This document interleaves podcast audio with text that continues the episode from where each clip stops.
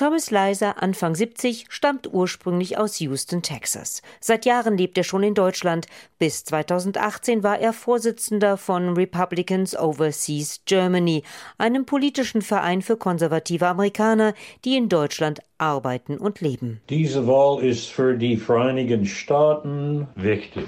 Obwohl ich lebenslang Republikaner bin, glaube ich, dass die Vereinigten Staaten gegenüber dem Rest der Welt an Glaubwürdigkeit verlieren.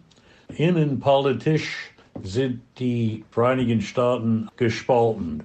Der gegenwärtige Präsident hat sich entschieden, das Land zu spalten. Immerhin, so sehr das Land gespalten zu sein scheint, so sehr stimmen Republikaner und Demokraten in diesem Punkt überein.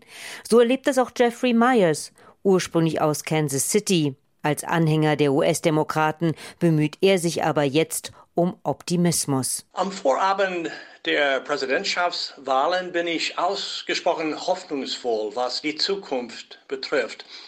Der nächste US-Präsident muss aber damit beginnen, Spaltungen zu überwinden und amerikanische Grundwerte wie Respekt und Anstand, Ehrlichkeit und Fairness wiederherzustellen. Gudrun Rapp-Case, Deutsch-Amerikanerin, ist sogar extra über den Atlantik geflogen. Weil ich zusammen mit meinem Mann auch noch in North Carolina, einem wichtigen Swing State, einen Wohnsitz habe, habe ich mich entschlossen, im Oktober hinzufliegen und meine Stimme persönlich abzugeben. Auch weil ich Angst hatte, dass mein Brief nicht rechtzeitig ankommt, mein Wahlbrief. US-Amerikaner Jim Tiedemann lebt seit über 30 Jahren in Deutschland, kommt ursprünglich aus Minnesota und ist jetzt in Bad Homburg zu Hause.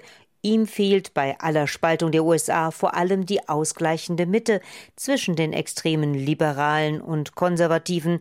Allerdings sieht er in dieser Wahl auch keine gute Auswahl. Biden ist äh, netter Kerl, liberal, aber ist too old und fehlt Charisma, auch kein Geschäftsmann. Das heißt, äh, momentan mit dem Markt so empfindlich wegen Corona und mit der Global Economy. Der Markt braucht Stabilität. Und für diese Stabilität sorgt seiner Ansicht nach eher Donald Trump.